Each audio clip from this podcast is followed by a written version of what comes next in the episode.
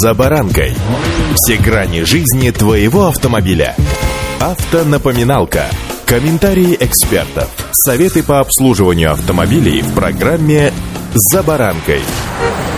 Человек всегда стремился усовершенствовать жизнь вокруг себя. Автомобиль, как вы сами понимаете, вообще не исключение. Как только мы его себе покупаем, то первым делом начинаем его как минимум настраивать под себя. А в иных случаях и совершенствовать, ну так нам кажется. И ровно тут напоминание, что все совершенствования должны быть в рамках закона, иначе быть беде и штрафом. С вами Забаранка Александр Карпов. Здравствуйте. Автомобильные факты.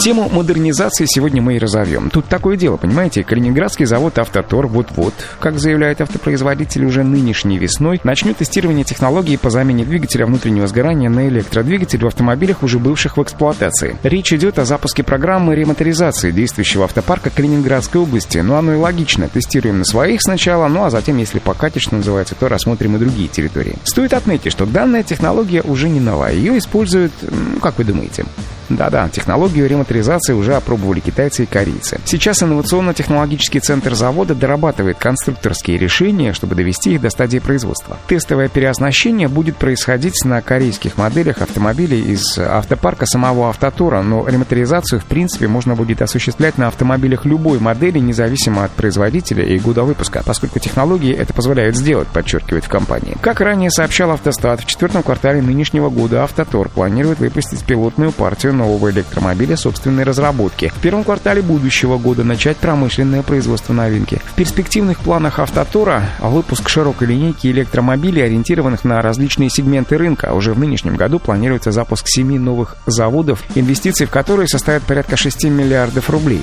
На этих предприятиях планируется выпуск электромобилей и автокомпонентов, включая производство роботизированной техники, электродвигателей, тяговых батарей, инверторов, подрамников, жгутов, проводов, производство систем вентиляции, отопления отопления, кондиционирования, пластмассовых изделий, компонентов из пластика, изделия бамперов, сидений, системы выпуска отработанных газов, систем помощи водителя и так далее. На производственной площадке также будет организовано цветное литье и механообработка. Ну, в общем, серьезный вид работы и, конечно, большой объем.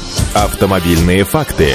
Еще хочу рассказать вам, что Калининградский завод «Автотур» планирует наладить производство небольших грузовиков и легких коммерческих автомобилей. А вот под какими брендами будет выпускаться коммерческая техника, пока, правда, сам завод тайн не раскрывает. Напомню, что в январе нынешнего года Автотур начал серийное производство автомобилей китайской марки Кайи. Первой моделью стал седан C-класса под названием E5, который поступил в продажу в первом квартале нынешнего года. Инвестиции Автотура в модернизацию производственной линии для выпуска автомобилей Кайи E5 составили более 100 миллионов рублей. Затем модельный ряд Кайи в России пополнится компактными кроссоверами Кайи X3 и X Pro. В середине же года флагманским X7 Kunlun. Согласно планам, Калининградский Автотур в нынешнем году планирует выпустить от 70 до 100 тысяч автомобилей, из которых около 30 тысяч придется на автомобили марки Кая. Вот так мы сегодня начали с модернизации двигателя внутреннего сгорания под электрическую установку и закончили будущим. А если быть точными, то планами одного из отечественных автопроизводителей. Удачи!